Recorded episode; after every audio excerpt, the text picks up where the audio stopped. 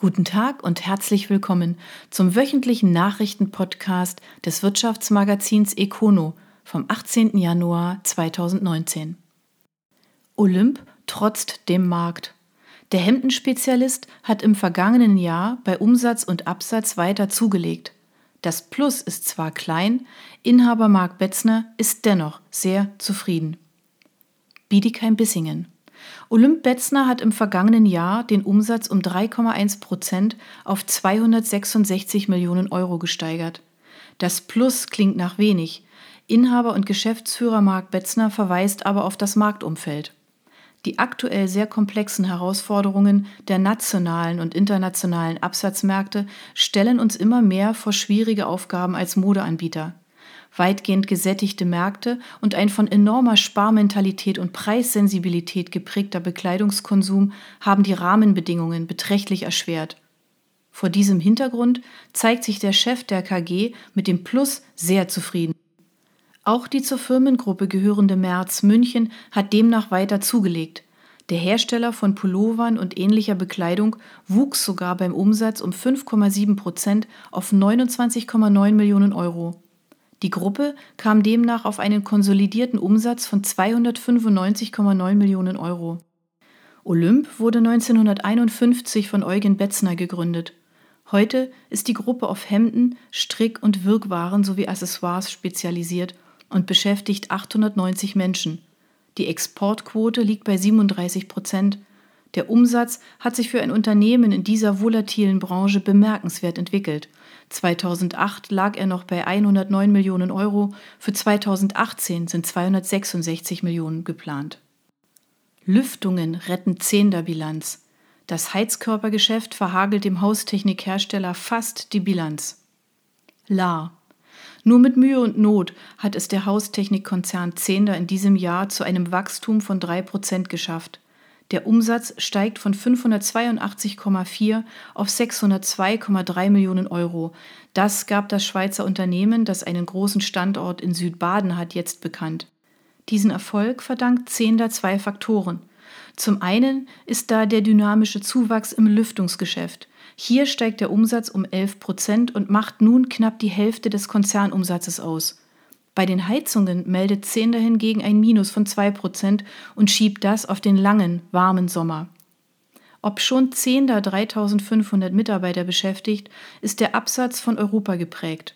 84 Prozent des Umsatzes werden hier eingespielt.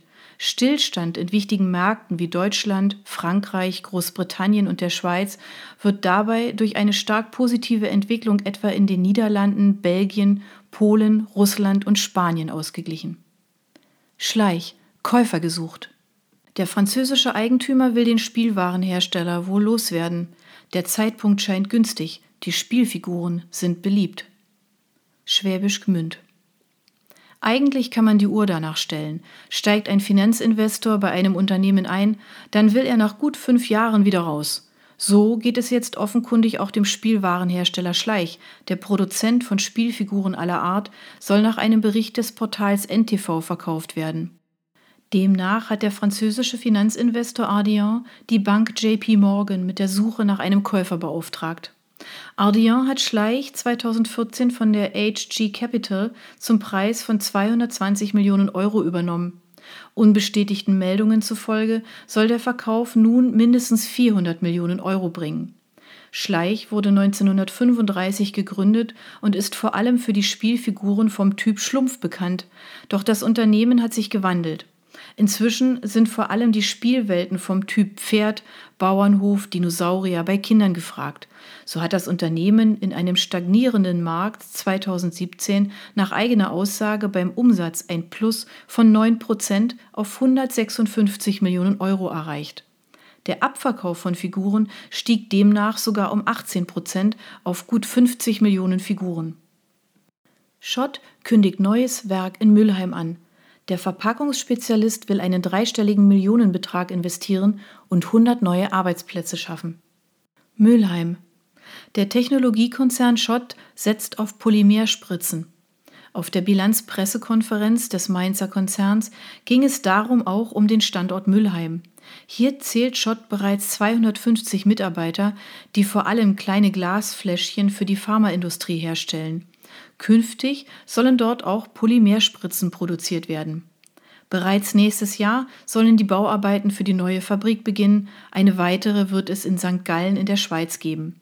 Insgesamt werde die Investitionssumme bei 300 Millionen Euro liegen. In Mülheim würden so bis 2023 rund 100 zusätzliche Arbeitsplätze geschaffen. Schott zählt zu den international führenden Herstellern von Spezialglas und Glaskeramik. Weltweit zählt das Unternehmen 15.500 Mitarbeiter, die zuletzt einen Umsatz von 2,1 Milliarden Euro eingespielt haben. Der Gewinn lag zuletzt bei 208 Millionen Euro. Schott ist eine hundertprozentige Tochter der Karl Zeiss Stiftung, zu der auch Zeiss selbst gehört. Schulterschluss pro 5G. In der Region Schwarzwald-Baar-Heuberg formiert sich ein breites Bündnis. Das Ziel? Der neue Mobilfunkstandard soll ohne Funklöcher aufgebaut werden, um den wirtschaftlichen Spitzenplatz zu halten. Villingen-Schwenningen. Die Vorbereitungen für die Ausschreibung der Lizenzen für den neuen Mobilfunkstandard 5G laufen auf Hochtouren und die Hinweise mehren sich, dass dieses Funknetz von Anfang an löchrig sein soll. Jedenfalls lassen vorab bekannt gewordene Modalitäten nach Angaben von Experten darauf schließen. Und das, ob schon Wirtschaftsminister Peter Altmaier bereits heute lieber nicht im Auto telefoniert, weil ihm die schlechte Verbindung peinlich ist. Ein Bündnis aus IHK, Landkreisen und Regionalverband will einem löchrigen Netz in der Region Schwarzwald-Bar-Heuberg schon jetzt vorbauen.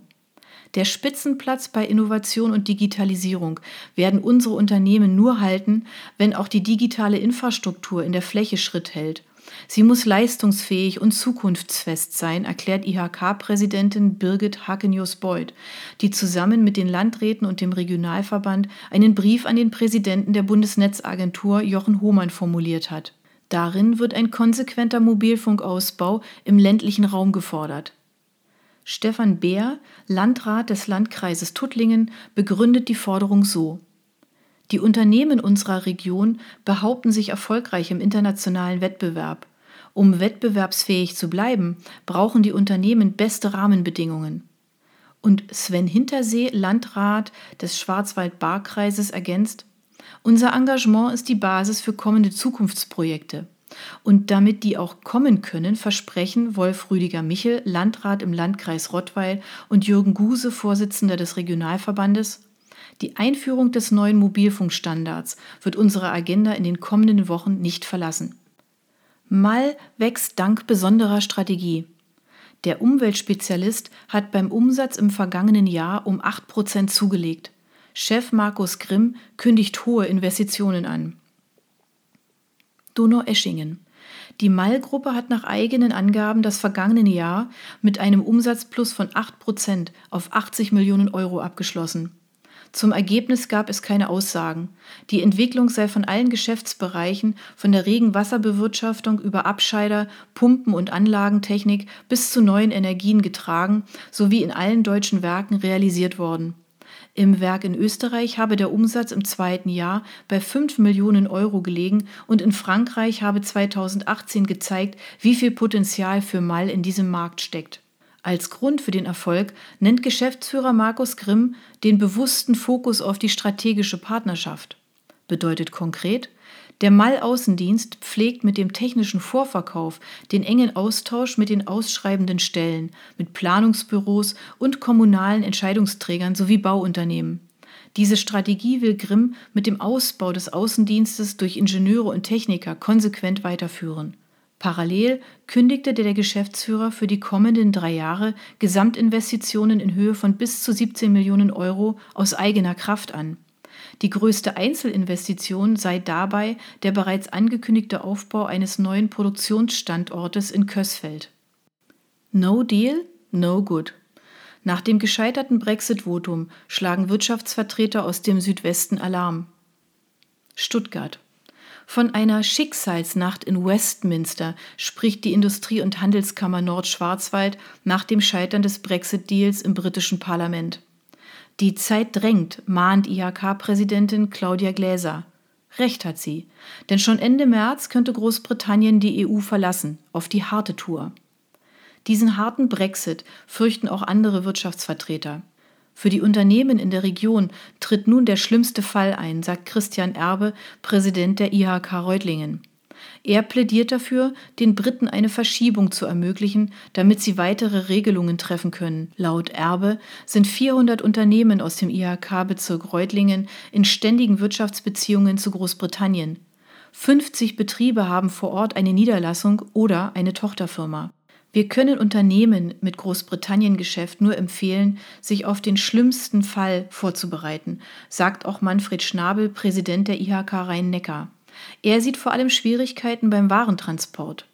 Die Hauptverbindungsachse per Eurotunnel und Fähre zwischen Calais und Dover ist ein Nadelöhr. Es funktioniert nur ohne Lkw-Haltezeiten, so Schnabel. Die würde es aber geben müssen, wenn Großbritannien, wie zum Beispiel die Schweiz, zum Drittland außerhalb der EU werden würde.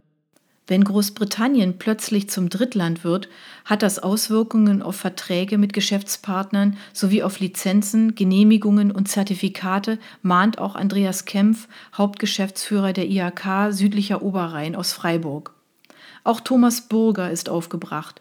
Der Präsident des Industrieverbandes WVIB aus Freiburg sagt, die Achterbahnfahrt, mit der wir in den letzten zweieinhalb Jahren leben mussten, geht weiter. Der WVIB vertritt rund 1000 herstellende Unternehmen aus dem Südwesten, vor allem aus dem Schwarzwald. Den Mitgliedsunternehmen seines Verbandes helfe die aktuelle Entwicklung wenig, so Burger weiter. Interessant ist auch eine Zahl, die der Datendienst Statista ausgespuckt hat. Offenbar lassen sich immer mehr Briten in Deutschland einbürgern. 2016 und 2017 waren es mehr als 10.000, drei Viertel davon im Jahr 2017. Zum Vergleich, in den fünf Jahren zuvor, also von 2011 bis 2015, waren es insgesamt nur 2200. Trumpf investiert auf der Alp. Das Maschinenbauunternehmen bündelt in Hettingen die Zerspannungskompetenz, in zwei Jahren soll der 37 Millionen Invest fertig sein. Ditzingen-Hettingen. Mit dem symbolischen Spatenstich haben die Arbeiten an der Standorterweiterung begonnen. Gut einen Kilometer vom bestehenden Werk in Hettingen entfernt entsteht in den kommenden zwei Jahren ein Neubau mit 11.300 Quadratmetern Fläche für Produktion und Büro. 120 Mitarbeiter sollen in dem 37 Millionen Euro teuren Neubau arbeiten, der als Zerspannungskompetenzzentrum tituliert wird. Nach Angaben von Steffen Braun, Werkleiter Hettingen, wird am Standort das Zerspannungs-Know-how der Trumpfgruppe zusammengefasst, das sich derzeit auf mehrere Standorte verteilt. So steigern wir die Produktivität und schaffen Platz für neues Wachstum. Hettingen gehört seinen Angaben zufolge zu den größten Produktionsstandorten der Gruppe in Deutschland. Hier werden Stanz- und Stanzlasermaschinen sowie Laserrohrschneidemaschinen produziert. Am 1955 eröffneten Standort Hettingen sind rund 550 Menschen beschäftigt. Übrigens, 1797 Einwohner, Ende 2017, ist das im Landkreis Sigmaringen gelegene Hettingen die kleinste Stadt in Baden-Württemberg. Laut offizieller Sprachregelung darf sie mit dieser Größe auch Land- oder Zwergstadt genannt werden. Die Trumpfgruppe gilt als Technologie- und Marktführer bei Werkzeugmaschinen für die flexible Blechbearbeitung und bei industriellen Lasern. Im abgelaufenen Geschäftsjahr wurden mit weltweit rund 13.400 Mitarbeitern 3,6 Milliarden Euro umgesetzt. Laufenmühle, die fünfte. Der Textilhersteller hat schon wieder Insolvenz angemeldet. Dieses Verfahren soll genutzt werden, um die Pläne des vorherigen endgültig umzusetzen. Lauchringen. Zynisch gesagt könnte man von Routine sprechen. Der Textilhersteller Laufenmühle hat am 21. Januar Insolvenz angemeldet. Es ist bereits das fünfte Verfahren und wie im Jahr 2015 ist Philipp Grub erneut als vorläufiger Insolvenzverwalter eingesetzt worden. In einer ersten Reaktion sagt er mit Blick auf das vorherige Verfahren, die Pläne konnten nicht umgesetzt werden. Die Gründe liegen demnach unter anderem im Preis- und Kostendruck in der Textilindustrie sowie gestiegenen Energie- und Beschaffungskosten. Auf der anderen Seite könne das Unternehmen eine gute Auftragslage vorweisen und sei weiter einer der führenden Textilbetriebe. Die Stoffe werden vor allem zur Berufs- und Militärbekleidung verarbeitet, aber auch der Edelausstatter Manufaktum bezieht den Stoff für eine Modelinie vom Hochrhein. Deshalb sieht Grub auch gute Chancen, durch einen externen Investor die Laufenmühle wieder flott zu bekommen. Aktuell halten die beiden Geschäftsführer Volker Seidel und Werner Rizzi jeweils 47 Prozent der Anteile, 6 Prozent der Investor Klaas Down. Die Wurzeln der Laufenmühle reichen bis ins Jahr 1834 zurück, als eine Wassermühle zur Textilfertigung gegründet wurde. Die fetten Jahre des Unternehmens waren Anfang der 1990er, als in fünf Werken mehr als 2200 Mitarbeiter beschäftigt wurden. Ab 1993 ging es mit der ersten Insolvenz bergab. Übrigens führte damals der Vater von Philipp Grub das Verfahren, die Insolvenzverwalterlegende Volker Grub. Heute beschäftigt das Unternehmen noch 292 Menschen an zwei Standorten am Hochrhein. Laut Grub wolle man so viele Arbeitsplätze wie möglich halten. Zudem laufe die Produktion trotz des Verfahrens normal weiter. Volksbank verliert ein Vorstandsmitglied. Bei einem Lawinenabgang in Lech wird Stefan Scheffold getötet. Die Genossenschaft, für die er tätig war, ist erst vor zwei Jahren entstanden. Leutkirch. Scheffold ist einer von drei Skifahrern, die bei einem Lawinenabgang im österreichischen Lech getötet wurden. Nach Angaben der Schwäbischen Zeitung wurde das von Josef Horus bestätigt, der wie der Getötete im Vorstand der Volksbank Allgäu-Oberschwaben arbeitet. Die Skifahrer, allesamt versiert und gut ausgerüstet, waren demnach am Samstag auf einer abgesperrten Route in eine Lawine geraten. Eine vierte Person aus der Gruppe wird noch vermisst. Die Volksbank Allgäu-Oberschwaben ist erst vor gut zwei Jahren durch die Fusion der Leutkircher Bank und der Volksbank Allgäu West entstanden. Mit einer Bilanzsumme von 2,167 Milliarden Euro 2017, einem bilanziellen Eigenkapital von 220,5 Millionen Euro, 97.000 Kunden, 456 Mitarbeitern und 24 Geschäftsstellen steht das Institut nach eigenen Angaben im Land auf Platz 15 der 180 Genossenschaftsbanken. Den Vorstand komplettieren aktuell neben Horus noch Georg Kiebele und Werner Meyer. Das Geschäftsgebiet der Genossen erstreckt sich zwischen Bad Waldsee, Lindau, Isny und Leutkirch. Ulm. Beurer schafft Raum für 100 Arbeitsplätze. Der Medizintechniker investiert 12 Millionen Euro in ein neues Bürogebäude. Ulm. Der Medizintechniker Beurer hat mit den Bauarbeiten eines neuen Bürogebäudes am Stammsitz Ulm begonnen. Ende 2018 haben die Arbeiten mit einem symbolischen Spatenstich begonnen. Im Sommer 2020 soll der dreigeschossige Neubau nach Plänen des Architekturbüros Neting fertig sein. Der Neubau ist ein absolut notwendiger Schritt, um dem stetigen Wachstum gerecht zu werden, sagt Geschäftsführer Marco Bühler. Er führt das Familienunternehmen in vierter Generation. Beurer wird in diesem Jahr 100 Jahre alt. Durch den Ausbau entsteht in Ulm-Söfflingen Raum für 100 weitere Arbeitsplätze. Beurer beschäftigt aktuell 1000 Mitarbeiter. Beurer entwickelt und produziert Medizin- und Gesundheitstechnik für den Hausgebrauch, etwa Wagen, Fieberthermometer und Blutdruckmessgeräte. Wieland macht in Nordamerika ernst. Der Ulmer Metallhändler hat zwei Firmen übernommen. Ulm. Der Ulmer Kupferspezialist Wieland expandiert in Nordamerika. In den letzten Wochen des Jahres 2018 hat der Konzern gleich zwei Rohstoffhändler aus den USA übernommen. Bereits im November verkündete das Unternehmen die Übernahme von Diversified Metals Massachusetts. Im Dezember folgte dann die Übernahme des kalifornischen Kupferspezialisten E. Jordan Brooks. Wie viel Wieland in beiden Fällen gezahlt hat, ist nicht bekannt. Auch zu Umsatz und der Anzahl der Mitarbeiter bei den US-Firmen gibt es keine Angaben. Wieland ist ein weltweit führender Anbieter von Halbfabrikaten aus Kupfer und Kupferlegierungen. Das Unternehmen hat seine Wurzeln im Jahr 1820 und erlöst heute mit seinen 7000 Mitarbeitern einen Umsatz von rund 3 Milliarden Euro. Thalia festigt seine Marktführerschaft. Hinter der Ehe mit der Meyerschen Buchhandlung steht ein Unternehmer aus Südbaden. Freiburg. Die Buchhandelskette Thalia hat angekündigt, mit dem Wettbewerber Meyersche Buchhandlung zu fusionieren. Durch die Verschmelzung würde ein richtiger Handelskonzern mit 350 stationären Buchhandlungen, rund 6000 Mitarbeitern und einem Umsatz von 1,1 Milliarden Euro entstehen. Schon heute gilt Thalia mit seinen rund 300 Geschäften als größter deutscher Filialist. Durch die Übernahme der 55 Meier-Buchhandlungen würde diese Position weiter ausgebaut. Allerdings steht vor der Ehe noch die Prüfung durch die Kartellbehörden. Da der Buchhandel stark diversifiziert ist und nicht nur in den stationären Geschäften, sondern zu großen Teilen auch im Internet stattfindet, dürfte es jedoch keine größeren Hürden geben. Der Freiburger Verleger Manuel Herder ist seit drei Jahren Mehrheitsgesellschafter bei Thalia. Daran werde sich auch nach der Übernahme nichts ändern.